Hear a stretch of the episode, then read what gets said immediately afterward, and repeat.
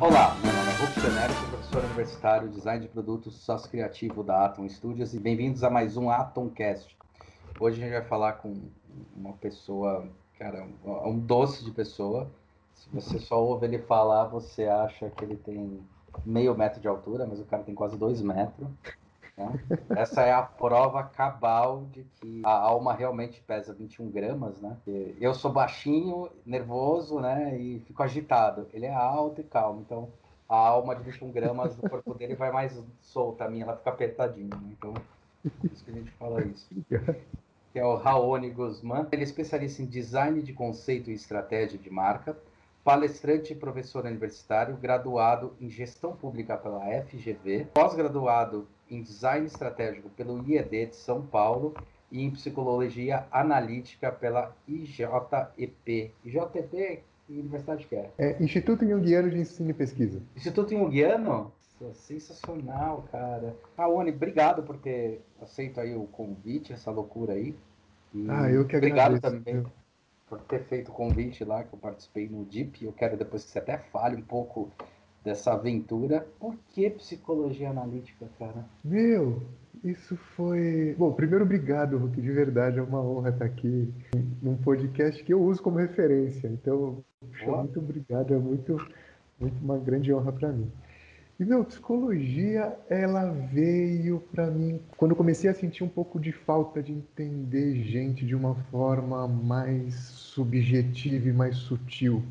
É, sabe quando a gente começa a trabalhar principalmente em estratégia ou personas ou experiência de consumo e a gente começa a achar que tudo é um, é um Excel que resolve, então é aquela persona que tem de 20 a 30 anos, classe social X, ela tem hábitos e desejos de marcas, assim, do olhar assim, a gente sabe que não é, isso não faz sentido nenhum, né? Porque a gente é movido por uma impermanência e uma volatilidade de, conce- de contexto absurda, né? Então hoje a gente é uma coisa, mas a gente é outra. Se a gente cria uma jornada de venda, uma jornada transmídia, uma jornada de experiência, se eu der um chute e bater um dedão com uma encravada no meio do caminho, mudou toda a experiência, mudou toda a jornada. Então, essa sutileza e essa subjetividade sempre me chamou muita atenção. E assim, cara, quando eu entrei nessa faculdade, eu achei a coisa incrível, assim, entender pessoas como pessoas, mas assim, dentro da sua subjetividade, dentro do seu limite, dentro da sua tipo, vulnerabilidade. Isso faz uma diferença absurda na hora da gente montar projeto. Então, gente, que você que está me ouvindo aí, vai estudar psicologia, para de ficar estudando inovação, coisa que todo mundo estuda, vai estudar entender gente, que é um diferencial que vocês não têm ideia. Quais são os diferenciais que assim, te deram um impacto? Que você logo de cara falou, caralho, mano, não tinha percebido isso. Quais foram os sustos, assim? Meu, a primeira coisa que me chamou muita atenção, e eu estudei fazendo terapia com o Jungiano e ainda Ah. faço, então isso foi muito legal, porque eu falava, cara, entendi isso, então, mas calma aí, não é muito bem assim. Vamos colocar o pé no chão. Isso foi muito interessante, assim. A primeira coisa foi entender a relação do inconsciente coletivo de uma forma um pouco mais estruturada, Tá. né? onde aí vai entrar as relações dos arquétipos, e um grande choque que eu tive foi entender que arquétipo, daquilo que a gente fala enquanto marca, é muito raso no universo arquetípico dentro da percepção junguiana, porque tudo é arquétipo, né? Tudo é uma relação simbólica que eu trago uma mensagem de rápida percepção. Então existe o arquétipo do professor, ambos somos professores, então quando a gente tem, as pessoas enxergam isso de uma forma muito rápida, elas percebem, entendem que a gente é professor a partir daquela posicionamento que a gente está, né? Tudo é arquétipo. Então aquela história do- dos 12 arquétipos a gente consegue já de cara quebrar e falar, gente, tudo é. Por exemplo, o arquétipo da minha empresa é o do alquimista. Aham. É outra coisa, é o que transforma. E eu preciso me comportar como tal. Então, isso foi muito interessante. A outra coisa que foi muito legal foi a relação dos símbolos enquanto uma percepção ao mesmo tempo global, né? Então todo mundo tem uma percepção um pouco próxima daquele, dessa relação mais simbólica, mas ao mesmo tempo como a nossa percepção e a nossa transformação diária vai dando valores diferentes para aquele mesmo símbolo e aquilo vai se tornando sempre algo novo sempre algo diferente, né? E entender essa dinâmica torna todo esse processo um grande convite para o desapego, sabe? Então aquela coisa de ter métodos rígidos, uhum, percepção rígida de que design é, ou o signo é, o logo é, nada é, tudo está sendo. E tudo está sendo, né? Assim, e esse é o fluxo. Então, em vez de tornar rígido, né, se adapta a um mundo onde a gente, enquanto designer ou enquanto marca, de fato, tem um papel secundário. A gente acompanha as pessoas, né? A gente não dita o que elas têm que fazer, a gente tem que estar na vida delas. É, o que você está me falando está me lembrando muito aquele conceito de bem zen também, e também meio grego, greco-romano, né? Mas mais zen que se você entra no rio duas vezes, você não está entrando no mesmo rio, né? Porque a água passou e ela teve um movimento. Quer dizer, tem uma, uma questão de entender essa, esse movimento, né? Não tem que taxar as coisas, né? Perfeito. E uma das coisas que foi muito legal, que quando eu comecei a entender e, e trabalhar e levar essa relação para minha metodologia de trabalho, né? Eu lembro até hoje que o, é, foi, eu estava como terapeuta, cara incrível, meu, me colocou no, no eixo. A gente estava conversando e ele falou uma coisa que para mim foi muito marcante, que eu levo muito para essa relação, tanto com o professor quanto com o designer mesmo. Foi no começo da minha, quando eu comecei a trabalhar com o professor, e eu já falava, né, eu sou o professor eu sou isso, eu trabalho desta forma. Estava todo rígido dentro de uma persona. Estava virando dominante, estava ficando até chato. Persona né? Ingrata. Total, e aquela coisa, não, eu sou, eu sou, eu sou. Ele falou, fião, senta aí, vamos conversar. Ele falou, cara, eu vou te contar uma coisa, assim, é, não é, mas é. Eu falei, mano, olha, olha o papo que a gente tá tendo logo de manhã, cara, não faz, para com isso.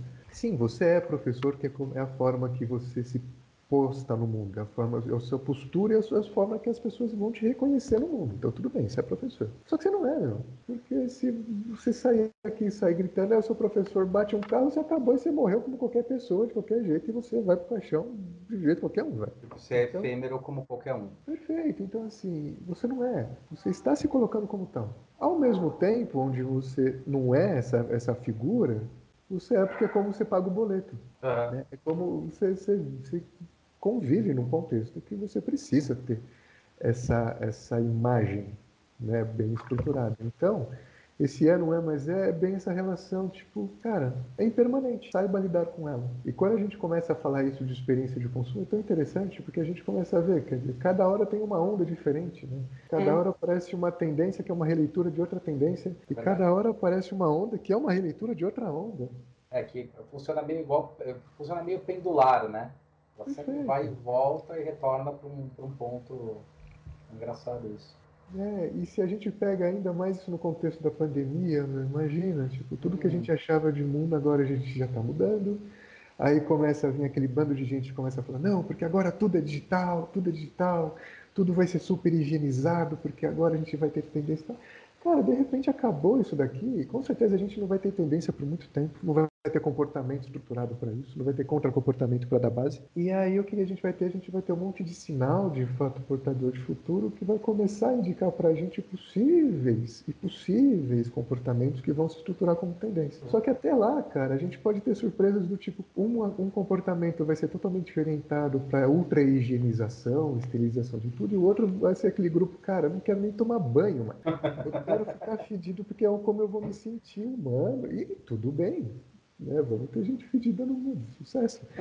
É, então a gente não sabe, as coisas não são tão rígidas como a gente gostaria de ser. É, até do, do, do jeito que você coloca, o, até o próprio comportamento hoje do trânsito, né, cara? Tipo, a gente não está na, não tá na melhor fase da, da pandemia, pelo contrário, né? Tá numa, numa questão de ainda tá, tá ocorrendo, mas eu, eu andei na cidade aí outro dia e falei, cara, o trânsito está igual quando não estava. Já dentro desse comportamento, duas questões, né? Uma questão é por que, que as pessoas tendem a tentar repetir os mesmos vícios que elas tinham, às vezes não aceitam essa mudança. Primeiro que assim, é, é sempre muito difícil mudar. Quando a gente cria um hábito, é sempre muito difícil a gente recapitular toda a cabeça e falar, em vez desse caminho, vamos para outro. Né? E o hábito é, não é racional, né? Não, ele é automatizado, né? É uma coisa tipo para tornar coisa muito automática porque o cérebro precisa economizar energia.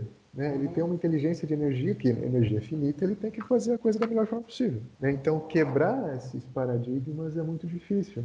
E aí, nesse comportamento onde a gente foi forçado a tomar uma atitude que é muito contra aquilo que a gente achava que era o ideal, além disso, a gente tem o ranço né, de uma vida que a gente deixou de viver e agora eu quero viver aquela vida que eu não vivi da forma que eu acho que eu tenho que viver. Então, por isso que essa, essa, esse negócio está uma grande bagunça. Né? A gente tem um, um comportamento que, que, nasce a partir de um momento onde eu sou obrigado a ter um isolamento ah. e aí eu não tenho fuga, né? eu tenho que lidar comigo. Eu estava fazendo um, uma palestra para um, um grupo e o cara falou: Cara, eu nunca fiquei tanto tempo com meu filho.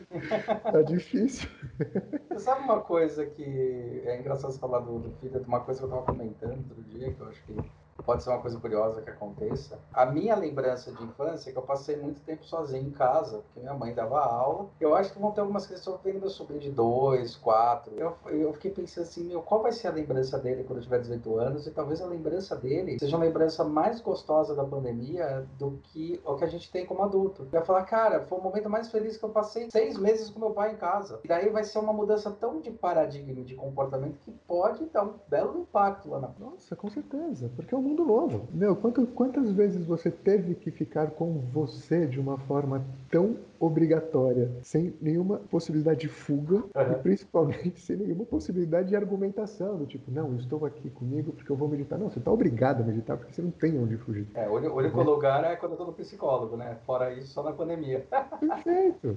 Então, assim, é, isso já cria um comportamento onde eu começo a perceber que ou eu sou uma boa companhia para mim, eu tenho um certo amor próprio e vou seguir aí numa evolução bacana, ou eu me detesto, vou arranjar a primeira desculpa que precisar para me começar a fugir de novo, e eu não vou aprender absolutamente nada com essa pandemia. Mas simplesmente vai ser um grande, uma coisa muito chata. E aí é muito interessante que você começa a perceber, por exemplo, agora a gente está num momento onde a gente tem uma flexibilização.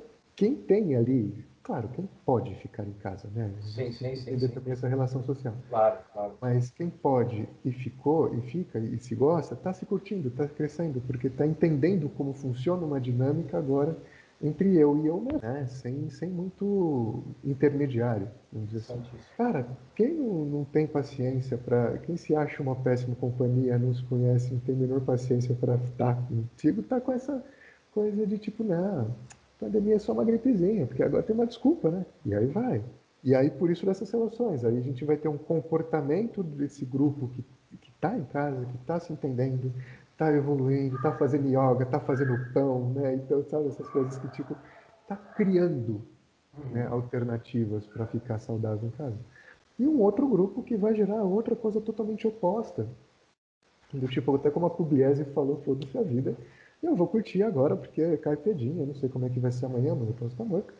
E a partir disso é que a gente vai começar a ter esses comportamentos mais estruturados, né? Depois que tipo a gente tiver uma, uma liberação total, né? Então imagina o nosso comportamento ainda depois que vier a vacina. Uhum. Né? Todo mundo falou, não, agora está seguro. Aí a gente vai ver de fato que caminho a gente vai ter, tanto a nível de experiência de consumo, varejo, jornada de, de experiência, o que, que vai ser de tendência de fato, porque senão o que a gente está vivendo hoje é um grande achismo, né? Não tem, não tem nem tempo para a gente fazer uma análise decente de tudo que está acontecendo. Eu achei interessante isso aí que você colocou, porque eu acho que você foi um dos poucos que eu ouvi sobre a perspectiva de pandemia que não falou sobre, pô, conviver com outro, com a família é complicado, e você deu muita ênfase em uma coisa que é importante, né? Conviver consigo mesmo e se suportar. E é interessante você falar isso. De certa forma, eu externizo alguma angústia ou algum medo, ou eu, na verdade, na psicologia mesmo se fala que você reflete no outro aquilo que você não gostaria quando você quer brigar, ou reflete no outro aquilo que você gostaria de ser quando você está procurando uma pessoa, por exemplo. Então, é, é, é legal quando você, quando você coloca isso, porque Nunca parei de pensar sobre esse aspecto. E é verdade. Às vezes o, é, você vê que a angústia, ou o medo, o anseio está muito mais na minha percepção de mundo, né? Porque afinal o mundo ele só existe porque eu percebo ele, né? Ele não existe pelo olhar do outro. Mas é interessante quando você coloca nesse aspecto, geralmente a pessoa fala sobre o ambiente a casa, o ambiente o outro tal, mas você está colocando esse ponto do ambiente a pessoa como sendo o principal ponto de tentar se entender e se aceitar. Talvez esteja um momento dele. É, eu lembrei muito daquele um livro que ficou famoso, que era Um Minuto para Você, né? É, sim, aquela sim. coisa de você parar, refletir e falar: Meu, qual é o momento que eu tenho para mim? Esse é o momento que eu tenho para mim, e agora eu vou ter que enfrentar o pior dos meus medos, que são aqueles que eu mesmo criei. Perfeito. E é muito legal essa coisa, porque assim, é, o que a gente tem é a gente. O outro, ele só tem o outro. Né? Então, antes do outro, a gente. E, e, não como uma visão egoísta do mundo, sim, tipo, eu sim, primeiro. Sim. Mas assim, quem sente a dor do mundo sou eu, na minha pele, na minha perspectiva, no meu filtro, na minha visão e no meu limite.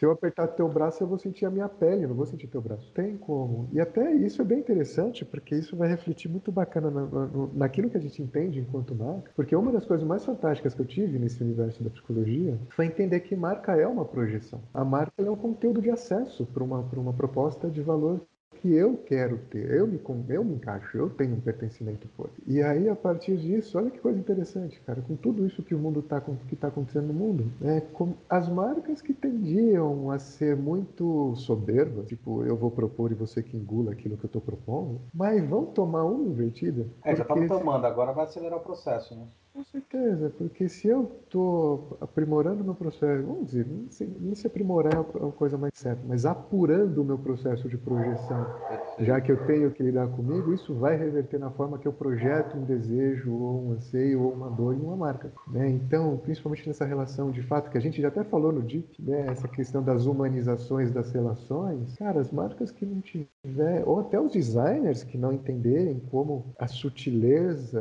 a, a, a, humanidade, se for manifesta da forma adequada, vai gerar um diferencial competitivo porque eu vou gerar um pertencimento. Porque agora eu sou uma outra pessoa. Existia um, um tipo de consumidor pré-pandemia vai existir um outro no, existe um outro no meio vai existir um outro no pós-pandemia.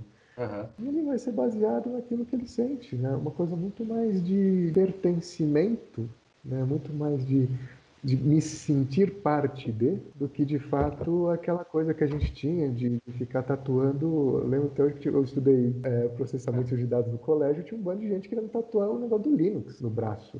Uhum, o pinguim né? lá, o pinguinzinho. É, por questão funcional, porque eu adoro a marca, tá, mas é uma função. Tá? Agora muda a coisa, né? Se a marca é secundária, ela faz parte da minha jornada, eu quero levar ela para onde eu vou. Né? Então ela, ela quebra um pouco essa relação da de função, de estética, para de fato fazer parte de uma relação puramente humana.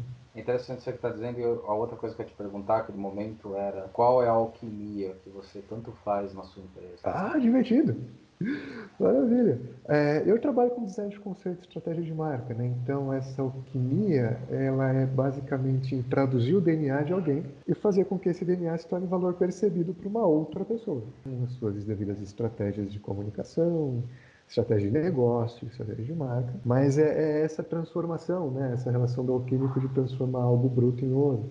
Né? É. Então, é transformar de fato um, uma essência, um DNA um desejo, de fato, em estratégia de negócio para que ela, para que se torne um valor percebido real. E aí nesse processo é muito bacana, Luke, porque a gente consegue ter essa visão um pouco mais de educador e a gente já vai no processo quebrando essa relação de paradigmas, assim, de, de daquele consumidor ideal, né, do papel da marca, do papel do produto. Né? Uhum. Né? Então essa relação promessa entrega, o que que é, qual, o que que você quer entregar para o consumidor, que dor que você vai de fato trabalhar Vamos escolher uma batalha aqui para ser a gente ter um diferencial claro. E principalmente nessa relação de, de consumo, onde até num contexto onde já tem de tudo, de tudo, né, quase tudo é comoditizado hoje já, por excesso, é uma coisa absurda. É, essa relação de traduzir esse DNA também é um exercício muito interessante da gente achar diferenciais que são estratégicos, ah. né, e que não sejam táticos. Então não é aquela coisa mais cara. Meu, com certeza você já ouviu muito, eu ouvo muito, eu ouço muito também na consultoria, eu tenho um produto que tem uma tecnologia, uma qualidade fantástica. Aí você fala, cara, legal. Quando você tem no bolso, oh, eu tenho 300 conto para fazer um produto foda. Tá? Falo, cara, legal. Você está no mercado que o teu concorrente mais pobre tem um milhão e meio de faturamento por mês se ele quiser, ele compra teu, ele não compra nem só o produto, ele compra a tua tecnologia, faz o que você faz muito mais barato, muito melhor, e as pessoas elas vão te esquecer de um dia para noite. Então esse exercício de achar os diferenciais, entender contexto, entender gente, entender o cliente, entender dor, solução, promessa, é o que a gente faz na Eurolab. E que é muito gostoso. Assim. E, é, e, é, é bem nessa relação de constância que a gente estava falando, né? Se é não é mais é. Então, assim, pra você ter uma ideia, eu estou na minha décima versão já da minha metodologia. Comecei entregando o conceito, depois eu fui entregando o comportamento de marca, porque o conceito só não bastava, porque é um contexto. E aí depois fui entregando jornada de, é, de mídia, transmídia, fui entregando persona, fui entregando...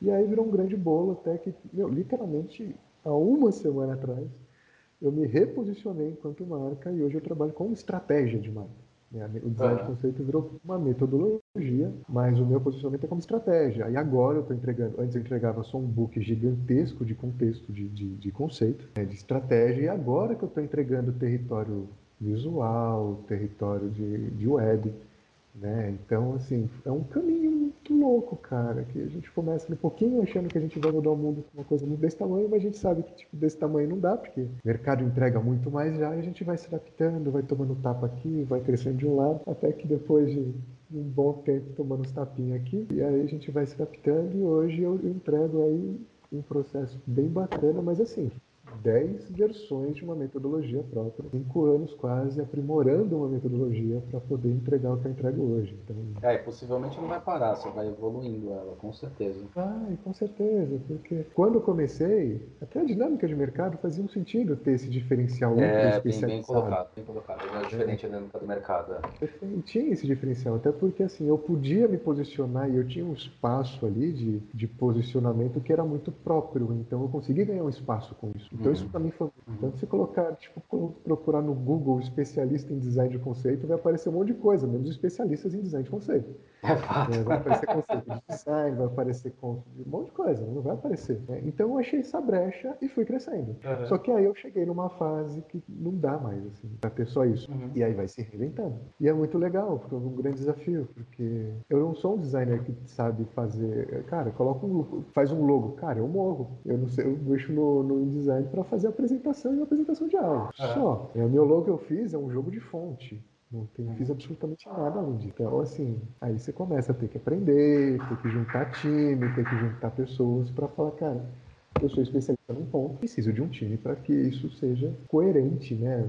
É, em outras partes que eu preciso entregar. E aí a gente vai também abrindo. Agora eu deixo de ser uma equipe para ter um time, né? Para ter entregáveis outros. Então é essa jornada da, do herói mesmo que a gente estava conversando. Um dia faz sentido assim ter uma coisa, no outro dia não faz mais, você tem que se adaptar. Agora, em relação a essa, esse posicionamento, quando você comenta sobre as empresas, e os donos dessas empresas e até, não vou nem dizer consumidores necessariamente, mas as pessoas que tangenciam essa, essas marcas, né? Que pode ser consumidores ou não, né? não precisa necessariamente consumir ela, mas simplesmente tangenciar ela. Se, eu não sei se você considera, eu até considero que marca, ela tem uma característica própria, quase como uma característica de uma pessoa. Né? Como é que você lida, então, com essas duas pessoas? O dono da marca, que é uma pessoa, e a marca, que é outra pessoa, para falar, cara, o que você diz não é o que a marca conta. Perfeito. Eu construo os arquétipos dela. Tá? É, eu faço essa relação arquetípica, mas eu gosto muito de criar uma estratégia onde eu crio essa personalização da marca, este arquétipo dela, baseado, tá? E aí não é uma relação do tipo, ah, você tem cara de herói, vai virar o herói, você tem cara de... de, de... sim, sim, sim. É outra coisa, né? Tem um diagnóstico, tem um conceito estruturado e validado, tem um comportamento validado que vai dar coerência ao arquétipo. E aí, a partir disso, eu crio diversos arquétipos da cadeia de valor né? Então, quem são os principais players de influência dessa marca? E é a partir disso, desta relação, então, como o arquétipo da marca vai lidar com o arquétipo que vai ser o vilão, no caso, né? do concorrente e o do cliente, e aí isso vai gerar esse comportamento da marca mais estruturado. Então a marca que vai falar, essa marca que vai se posicionar, ela vai ter essa estratégia de fala, de visual, né, até para a gente construir o quadro semântico baseado nesta relação. Então não é o arquétipo puramente simples, mas é como o arquétipo A vai lidar com o arquétipo B, que lida com o arquétipo C, que ele tem que ter essa coerência vai se manifestar enquanto estratégia de design, por exemplo. Então é, é, é, sempre nessas interações. E como é que você confronta isso, por exemplo, o próprio dono da marca, que às vezes pode ter um arquétipo distinto em relação à própria marca que ele tem? Olha, isso eu consigo trabalhar muito até no próprio diagnóstico já no começo. Tá. tá? Porque a gente, eu vou trabalhando essa relação. Então o cliente entende numa boa isso. Entende, entende, tá? Porque é eu comecei a descobrir também nos processos que eu sou muito mais estratégico do que criativo. É, então é aquela coisa, ó. É verdade, pior que é não.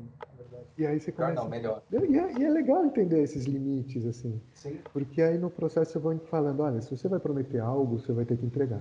Uhum. E esta promessa, por mais que você tenha uma marca, ela vai ter uma pessoa que vai estar no front da marca. Então, se você vai interagir com algo que você está prometendo e você vai entregar, por melhor que seja a entrega, você vai ter que ser coerente com aquilo que você está prometendo. Você, pessoa, tem que ser coerente. Então, por isso que a gente vai trabalhar sempre o conceito em relação aos valores, tanto da pessoa que está promovendo, né, que está querendo desenvolver a marca, quanto os valores do público.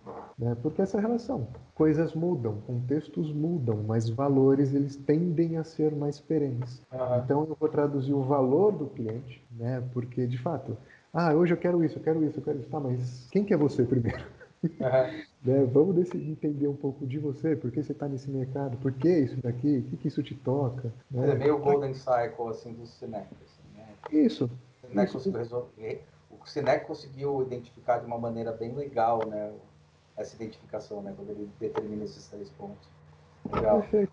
Isso auxilia nessa coerência.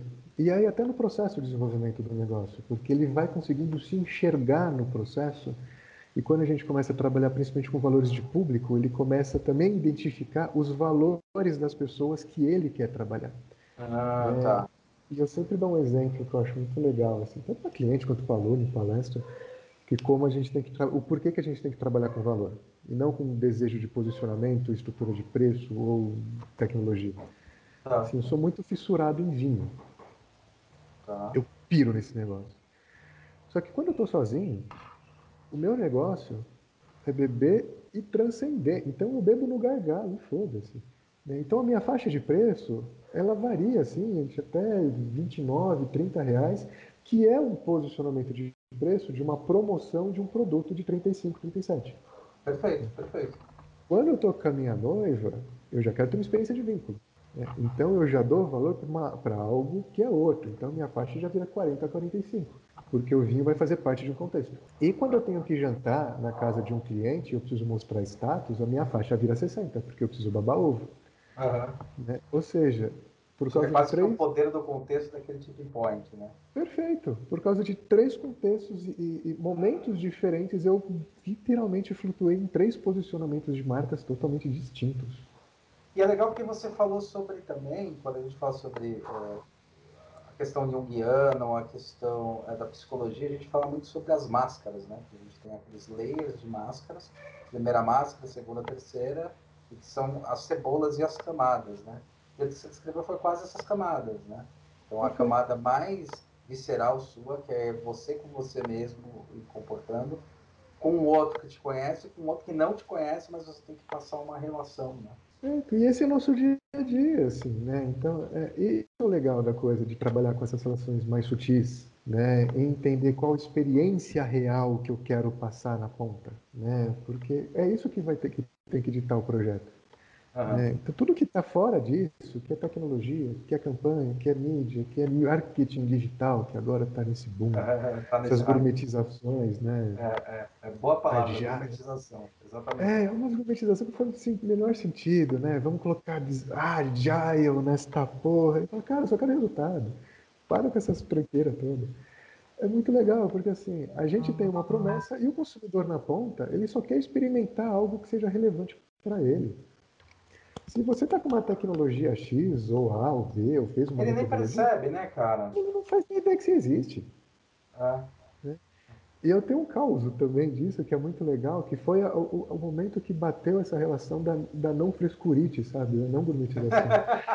cara, não frescurite, adorei esse termo. A não frescurite. Sempre me irritou muito essa relação de gurus, de inovação, de, de gourmetização, porque é uma coisa realmente muito vazia. Mas eu nunca tinha vivenciado algo tão forte. Né? Então, por exemplo, no começo da pandemia, eu fiquei, a gente ficou, eu e minha noiva, a gente ficou um tempo, bom tempo distante. Né? E batia várias bads, né? Porque eu sou doidão por ela. E aí, cara, teve um dia que bateu uma bad muito ferrada, assim, tipo, sabe, aquela de tomar corote ou by myself e falar, Deus me leva.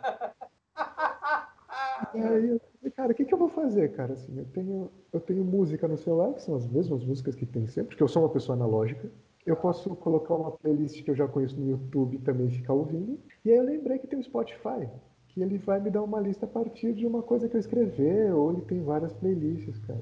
E aí, de uma sensação terrível de, de distanciamento, a hora que eu, come, que eu liguei o Spotify eu comecei a ouvir música de, de, de, de fossa, uhum. tinha tanta música diferente de tanta gente que eu não fazia nem ideia que conhecia, que eu parei e, eu comecei, e mudou a chave, porque aí eu queria, eu comecei a ter uma sensação de compartilhar. Eu queria que a minha noiva estivesse ouvindo o que eu estivesse ouvindo. A partir disso mudou, em vez de fossa, eu queria, cara, compartilhar. Cara, olha que legal essa música. Mudou tudo. E aí eu comecei a pirar no Spotify.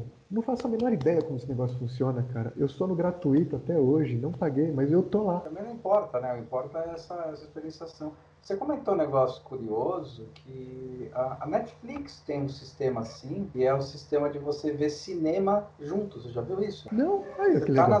Cara, eu nunca fiz isso, eu queria fazer, mas eu fiquei sabendo de uns adolescentes, 10 anos e tal, eles combinam, tipo, combinam com você, daí eles ligam um filme no Netflix, onde eles têm um chat de convivência entre eles, e eles ficam comentando o filme, é, vendo à distância o mesmo filme. Porque o que vale é o vínculo, é a então, experiência. Cara, que é a experiência do cinema, né? Perfeito. Então, assim, é tudo muito sutil. E isso é muito legal a gente entender. Tanto que, assim, a, a base da minha metodologia, e para mim foi muito incrível entender isso, porque também foi para mim uma coisa muito desconstrutiva. Cara, é Paulo Freire, é Jung ah, Paulo Freire. Eu não tenho absolutamente nada de Tim Brown, nenhum designer assim. Uhum. Tanto que eu descobri, comecei a descobrir metodologia de design há pouquíssimo tempo, né? E a minha metodologia nasceu para dar aula. A Eurolab ela nasceu como startup de educação. Aí eu tive que pivotar porque eu era uma startup de educação. Até você foi professor de um projeto que foi o PIT, né? Uhum. Que a gente trabalhava para traduzir pesquisa científica e modelo de negócio. Aí eu era uma startup de educação sem aluno. Falei, cara, não dá certo. O, a cerveja tem que estar tá lá, né? Tem que pagar sim, boleto. Sim. O vinho, né? No seu caso, o vinho. No meu caso, o vinho. E aí que eu pivotei para entrar no universo de negócio. Mas assim, cara, Paulo Freire, por exemplo, ele coloca qualquer guru de inovação e qualquer guru de design no chinelo. Mas assim, de um jeito, cara, que é incrível. Porque basicamente é aquela coisa, cara, eu preciso da autonomia criativa e autonomia crítica para que alguém que não eu saiba ler o seu mundo, saiba reler o mundo e saiba transformá-lo a partir de valores que são delas e não meu. Verdade. O que a gente está fazendo aqui, cara, é empatia. Empatia e autonomia, né? E aí você vai no Jung, que vai ter essa relação de. Isso, é isso, é isso que eu ia falar. Eu ia falar que você partiu disso, eu parti lá atrás, por causa da, também da questão da fonte que minha mãe bebia, que era a educação, ela era educadora, Vigot, Lacan e Jung, que é aprender com o outro, aprender com você mesmo e aprender com a sociedade, né? Foi daí que eu comecei a ter essa percepção e depois eu comecei a fazer uns links. Tanto que eu percebo que às vezes eu faço os links assim. Faz muito. Né? Inclusive nas aulas que vocês dão. Gente, o Hulk é um professor fodíssimo, tá? Então, oh, quem não oh. foi aluno dele ainda, uma, uma bosta. e, e, e, é muito legal essa relação, porque essas articulações fazem toda a diferença. Até porque assim, meu, se a gente pegar a inovação, desconstrói. O, bag... o negócio é desconstruir. Sim, sim. Desconstrói tendências, desconstrói Botar uma bomba.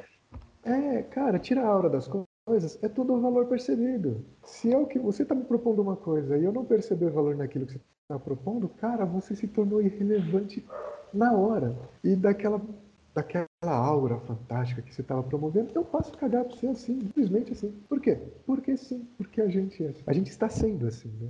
Uhum. E ao mesmo tempo, esses valores são construídos dentro de contextos específicos, dentro de momentos específicos, dentro de desafios específicos. Né? A internet não nasceu do nada, ela nasceu porque tem contexto para ela existir. É a mesma coisa com tudo que está acontecendo. E de repente ela pode parar de fazer sentido. A gente acha que a internet é tudo. Né? Eu lembro muito uma coisa que a Viviane Mosé falou, e eu adoro ela. Ela falou uma coisa muito legal. Falei, cara, a internet um dia vai cair, como tudo que sobe, cai. Né? E aí você via um tempo atrás um movimento falando, cara, aqui não tem Wi-Fi, conversa com o cara que você está tomando café. Tipo, tem umas faculdades nos Estados Unidos. Tem um, um, documentário muito bom no Netflix, que é Universidade Americana. É muito bom. Sobre as universidades americanas, você estava falando sobre o sistema, tal, a educação, quais são os problemas que gerou por causa das experiências que os alunos começam a buscar, principalmente as universidades mais caras, que daí vai entregando cada vez mais ele elementos, não relevância, e perdendo a relevância do estudo. Então, São faculdades que tem piscina, tem não sei o que lá, não sei o que lá, no final das contas o aluno está lá mais pela party do que pela faculdade. Só que em contrapartida, existe uma. Eu, não lembro se era Ohio, cara. É uma faculdade que é no campo, não tem Wi-Fi e você vai aprendendo as coisas, a sua experiência é cuidar daquela fazenda. E é, é, incrível o sistema, que é um sistema, obviamente, muito semelhante, se não igual, mas ali você tem mais autonomia para ser adolescente, do que o construtivismo que está sendo executado em algumas, alguns colégios. Né? A criança na verdade, sair com a galinha que tem ali, tem escolas que tem galinha, tem porco, tem não sei o que lá, você aprende a fazer horta, e através daquilo você tem experienciação, né? Tanto que esse negócio de experienciação é um negócio curioso, e é uma coisa que eu acabei aprendendo até pela minha dificuldade de educação, e depois eu comecei a refletir isso nas pessoas, refletir assim, puta, então será que não é melhor isso para todo mundo? eu tinha uma dificuldade que se eu não via, eu não entendia. Se eu não vivia, não faria sentido para mim. Tem pessoas que são mais abstratas nesse sentido, no sentido tipo, se eu falo alguma coisa abstrata, ele consegue projetar. Eu não consegui entender se eu não convivia com aquilo. Aí eu comecei a refletir sobre isso para começar a, por exemplo, no fato de, no caso de dar aula, tentar dar aula e mesmo até dar aula para o meu próprio cliente. Quando você falou de psicologia, uma coisa que eu percebi, eu falo isso muito para os alunos, que é legal estudar psicologia, é legal estudar comportamento, porque um dos primeiros lugares que você vai ter que praticar psicologia quando você for dono do seu negócio é com o seu cliente. Tem que ser assim, o psicólogo dele, cara. É nele que você tem que passar a mão, no bom sentido, e falar, cara, calma, é assim mesmo, essas coisas ocorrem. É, dessa maneira, entender a dinâmica dele para você poder também é, conseguir é, é, materializar não só o desejo dele, mas a, a, a, proposta de marca, né? Perfeito, porque ele também é um cara que está querendo valor percebido. E ele tá um cara com sutilezas, ele está dentro de um momento específico, ele tem um momento psíquico específico. E ele está lá, ele te contratou para você resolver o problema dele. Uhum. É, então a gente precisa ter essa sensibilidade para saber que todo mundo é gente. Né? Não é porque você colocou um terninho, tá na Vila Madalena, que você é menos gente, né? Então, assim, é, é essas sutilezas que eu acho muito importante, por isso que eu sempre indico, cara, se é designer, se trabalha com brand, seja lá o que for, comunicação, vai estudar psicologia. E vai viver a vida. É, eu né? concordo. Não dá, não dá pra, não dá pra é gente achar que tudo é métrica. Nem tudo é metrificado. Não, nem dá, nem dá, nem dá. Na verdade, você consegue colocar em algum gráfico, em alguma métrica, só depois que você entender o comportamento e falar qual é o tipo de linguagem que seria melhor expressada aquilo que eu preciso comunicar. Eu falo isso, né? Então você faz uma pesquisa, tudo bem, ou você vai conversar com a pessoa e fala, puta, qual é o melhor elemento que pode explicar isso que eu estudei? Né, geralmente, tanto que eh, os trabalhos, quando a gente faz, esse, você está falando isso, é interessante porque quando a gente faz os trabalhos, a gente não entrega sempre as mesmas ferramentas para os clientes. A gente entrega de acordo com a dinâmica dele. Então, a gente tem uma, uma dinâmica de percepção de empresa, mas às vezes a gente percebe que para aquele cliente é importante se entregar um, por exemplo, business model. Às vezes você percebe, você está trabalhando com o mesmo setor, setor de tentar entender o posicionamento da marca, quais são todos os as relações que tem para construir um negócio. E às vezes fala, cara, o business não vai funcionar para esse cara. Esse cara vai funcionar coisas ou mais específicas, ferramentas mais focadas, e ou às vezes simplesmente a materialização mesmo, né? A gente tem muito essa mudança dinâmica que às vezes eu fico, cara, será que eu não estou perdido? Mas no fundo, no fundo, às vezes eu percebo que o cliente não vai entender se eu jogo com ele desse jeito. Eu até com um cliente agora, a gente estava com uma pesquisa enorme, está desenvolvendo, ele pagou por essa pesquisa e é uma das pesquisas que mais está demorando para a gente compilar. Porque a gente está compilando, analisando e ele pediu isso para a gente. Cara, compile e analise, não importa quanto tempo demorar. É, a gente precisa ter certeza dessas ações. Então está sendo assim, bem minucioso as, co as coisas e de acordo com que a gente vai analisando cada dado, fala, puta, a gente vai entregar essa relação, ou vai entregar isso daqui, ou vai entregar nesse formato. Uma coisa que eu ia per perguntar é quão profundo você está indo neste podcast, o DIP. Fala um pouco sobre O DIP, cara, o DIP é uma experiência fantástica, assim, cara, porque. Você é o Daniel, né? O Daniel é Isso. teu sócio, não é? Como é que funciona essa relação? Cara, o Daniel foi muito legal, porque o Daniel foi meu aluno no primeiro curso que eu dei de design de conceito, na Associação uhum. Brasileira de Cosmetologia. E foi muito legal porque a gente começou a conversar e ele falou: Cara, eu tenho um amigo chamado Júlio Freitas, que foi meu professor do SENAC. Eu falei, cara, o Júlio foi meu professor no IED. E ele foi meu e professor aí, na FAP. Aí, ó, o pai de todos, né? Faz de todas, o Júlio é foda. E é muito legal, porque a gente começou, a gente se tornou amigo, a gente começou a conversar, começamos a tentar trabalhar juntos. Aliás, ouve o podcast do Júlio Freitas, muito bom.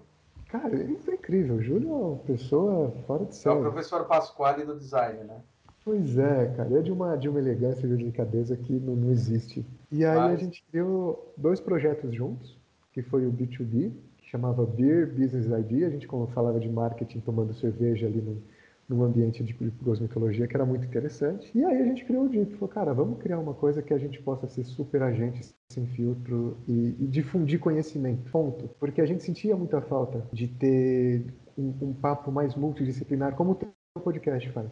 Né? Um papo mais multidisciplinar e mais prático, mais pragmático, mais com a sua profundidade, que precisa ter, porque a gente tem uma carência de conteúdo de qualidade muito grande. Né? E aí a gente falou, cara, vamos fazer a nossa parte. E eu sempre trabalhei para ter um espaço de fala muito mais, mais aberto, né? com que pudesse ter essa relação de mais vulto, para a gente poder passar nossa mensagem de forma mais adequada. E aí, cara, o Deep veio e caiu que nem uma luva, assim. É, é um projeto totalmente orientado para a gente falar de design, inovação e percepção, porque de fato a gente fala de inovação como valor percebido, design enquanto projeto, estrutura, né, para a gente ter uma inovação e uma percepção na ponta adequada de experiência de consumo, entendendo que é uma pessoa que vai sentir, é uma pessoa que vai validar. E Esse anagrama gente... ele existe, tipo, ele é deep mesmo para parecer profundo mesmo. Perfeito, é, era essa ideia, porque o nosso papo ele sempre vai orientar design, inovação mas ele tem que ter como fim uma percepção.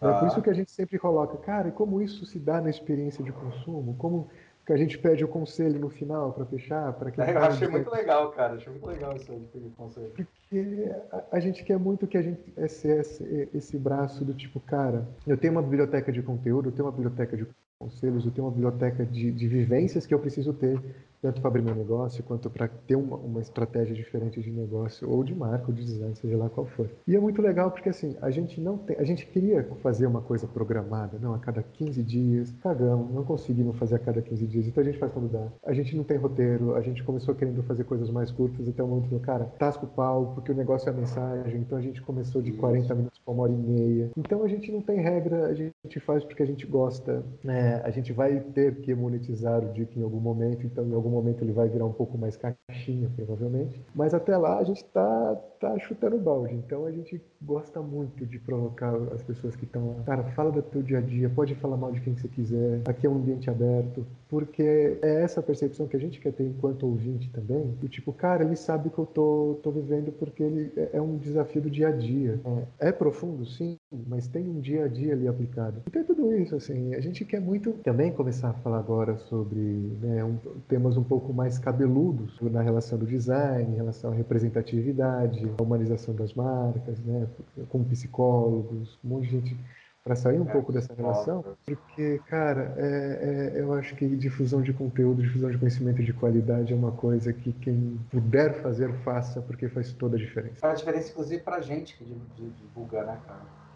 Com certeza, que a gente aprende, cara, cada uma é uma aula. Né? Você é o 14 episódio do DIP, né? A gente, a gente teve 14 aulas, assim, fantásticas. Desde assim, de passagem com pessoas que falaram de design enquanto desenvolvimento local, quanto o Júlio falando de processo, quanto o Clóvis falando de estratégia de vendas, parte transmídia, meu, é, marcas próprias, uhum. sabe? Todas essas relações que geram tantas oportunidades, mas têm as suas dinâmicas específicas. Então, você ouve um dia, você vai entender a dinâmica daquilo que a gente está falando e o mercado que você pode atuar. Uhum. Então, para a gente também é quase uma consultoria de graça que a gente tem. Então, é super legal.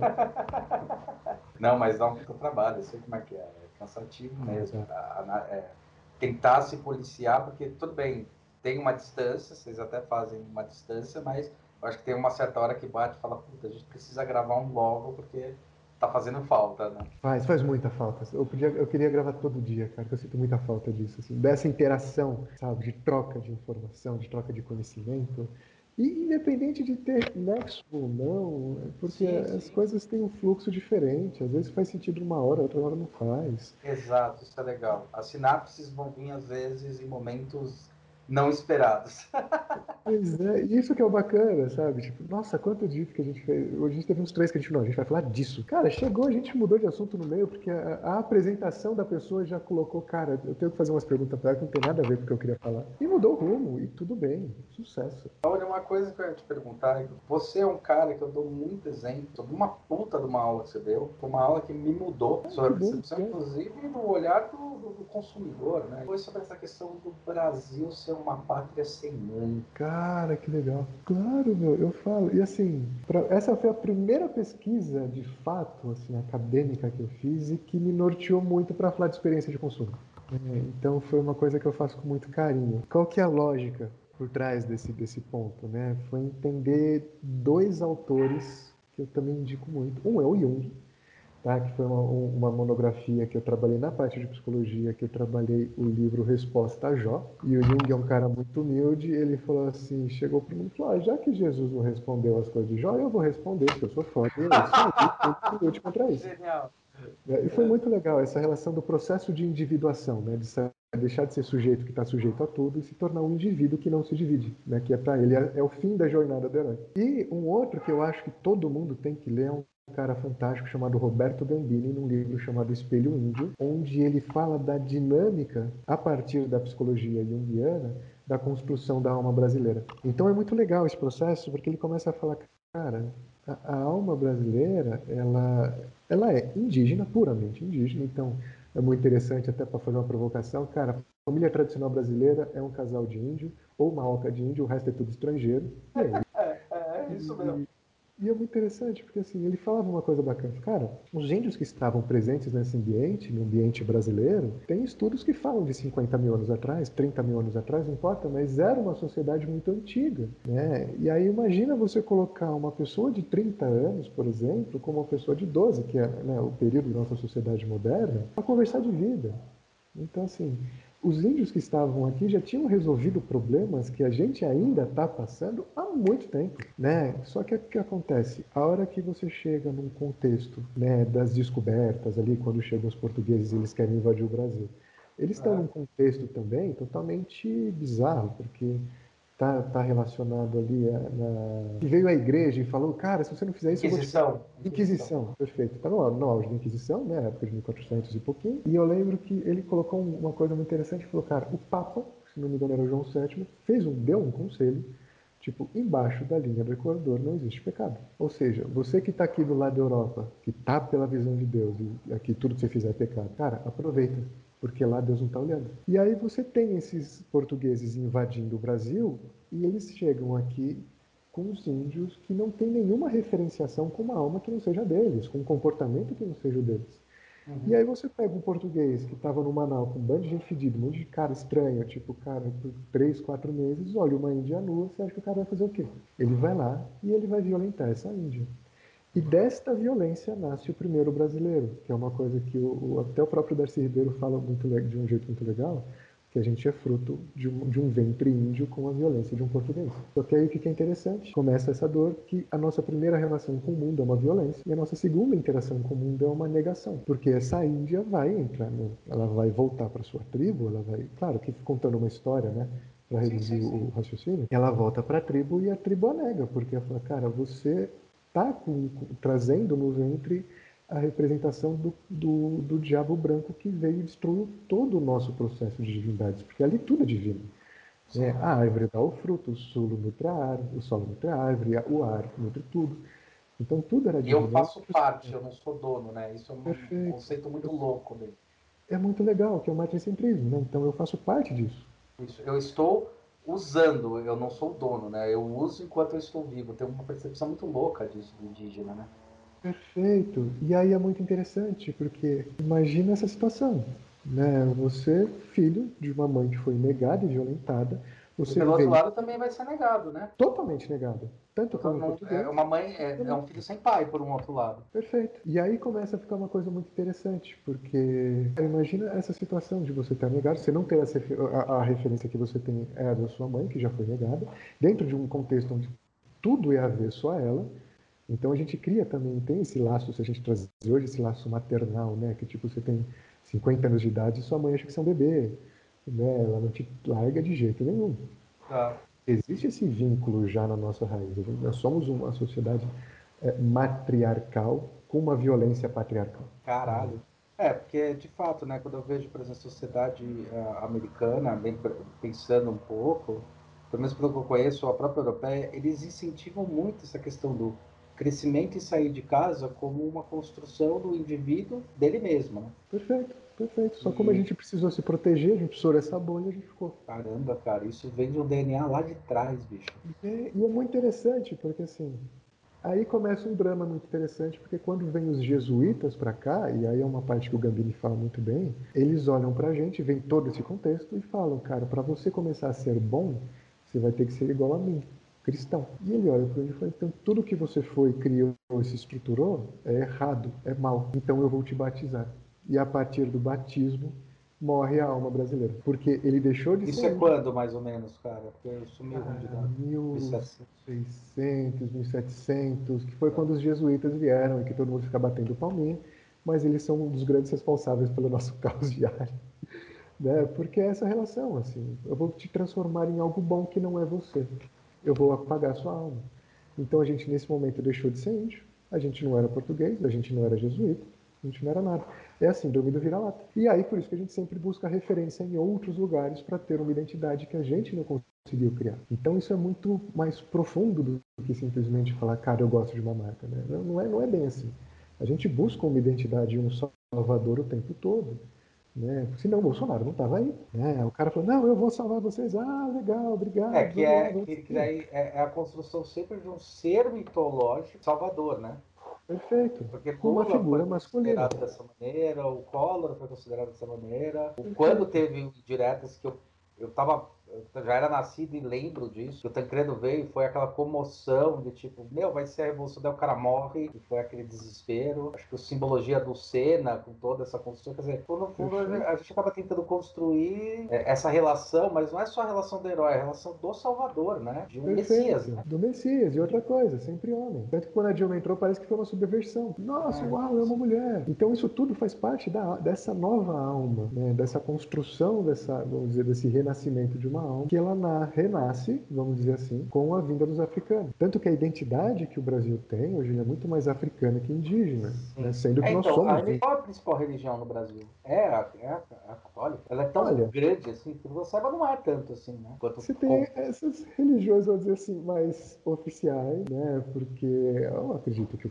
cristianismo ele tem, tem ali um peso bastante, mas assim, eu acredito que um bandismo coloca o cristianismo no chinelo, só que ninguém se coloca como um bandista, né? Uhum. E aí uma coisa muito interessante, quando veio os africanos para cá, eles trouxeram a alma deles, da qual que a gente bebeu e a gente conseguiu renascer, e uma coisa muito interessante, a divindade deles, que é Iemanjá, que é a rainha do mar. Uhum. Né? Por isso que a gente tem um toque tão bandista, só que o que, que acontece nesse momento onde os africanos vêm? Também tem toda essa negação, essa violência gigantesca né, com, com os escravos. Né? E a partir disso a gente ganhou, a gente retomou essa alma e acontece uma coisa muito interessante por causa dessa retomada dessa alma, a gente ganhou um sentido. Né? E por isso que a gente começou a brigar tanto por um pós-abolicionismo, por, um, por, ter uma liberdade. E daí acontece uma coisa muito interessante nesse abolicionismo, que é o seguinte: antes eu perdi a alma, né? agora eu institucionalizei a violência do corpo, porque antes eu tinha um senhor. Agora que eu tornei esse pseudo-abolicionismo, essa libertação institucionalizada, a sociedade tem esse poder de violentar o meu corpo. Tá. Né? Nossa, então, doideira, velho. Cara, é muito legal essa, essa, essa percepção. E é claro que isso é uma visão. Né? Sim, sim, sim, todas que podem ter.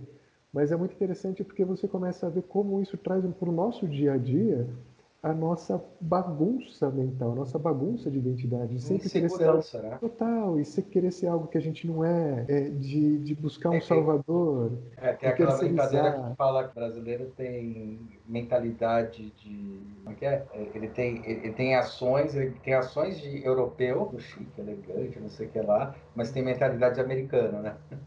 Perfeito. E, aí uma outra coisa, né? E começa da, da, da, assim, da base para o racismo estrutural que hoje tem, né? que hoje é tão pungente, né? Porque, de fato, tudo que não é branco europeu não é cidadão. E isso tem um antes, não é uma coisa tipo alguém fez assim e o mundo virou. Não, tem um contexto, tem uma história, tem uma estrutura. Então ele começa a explicar muita coisa de hoje. Se a gente começa a pegar números é, dessa relação, tipo, você começa a ver, tipo, a cada 100 pessoas que morrem, 70 são negros. A cada pessoas que defendem o seu ambiente, né, o seu ambiente natural, os ambientalistas, o Brasil primeiro no ranking para matar ambientalistas. É o Brasil de todo esse ecossistema que tem, como ele não dá valor para aquilo que é a sua alma, que está dentro de um contexto específico natural social, ambiental, ele é o, dentro de uma pesquisa que passou, acho que ano passado, demonstra que o país é o 48º entre 80 países que cuidam, que melhor cuidam do seu meio ambiente. Ou seja, tudo vai tornando aquele ambiente original um grande risco e uma grande grande algo que não tem sentido, tão negado. Por isso que a gente é tão ruim de bola a nível de sociedade. Cara, eu tentei fazer uma história muito longa, muito curta, não sei se deu sentido, se deu nexo. Não deu, deu.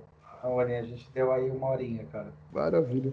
Putz, valeu, cara. Você quer deixar algum recado, alguma coisa que você queira falar que você achou que faltou falar? Cara, o que eu poderia falar, lógico, para quem tá ouvindo. Fazer igual você fez no DIP. Tem alguma dica aí para dar? Lá, momento conselho. Aí. Gente, eu aconselho muito vocês a, a entender um pouco mais de sutilezas, de subjetividade e de relações humanas, é, do universo da representatividade, do universo é, do, do pertencimento. Né? Cada um constrói a sua realidade a partir de um contexto específico e é essa realidade específica que a gente tem que trabalhar. E aí tem uma dinâmica rápida para vocês entenderem. Se eu tenho uma realidade que é validada socialmente, legal, isso vai me gerar produto, tendência e eu vou me achar super encaixadinho se eu tenho uma realidade que ela não é aceita socialmente, se eu sou um pouquinho mais gordinho, se eu tenho um pouco mais de melanina, é, eu vou criar um contexto totalmente diferente.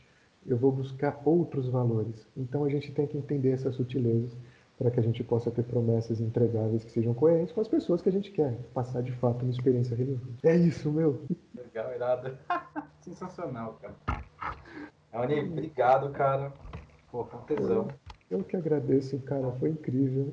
Espero que as pessoas que estejam ouvindo gostaram também, porque foi feito aqui com muito carinho. É, se não gostar, fica tonto.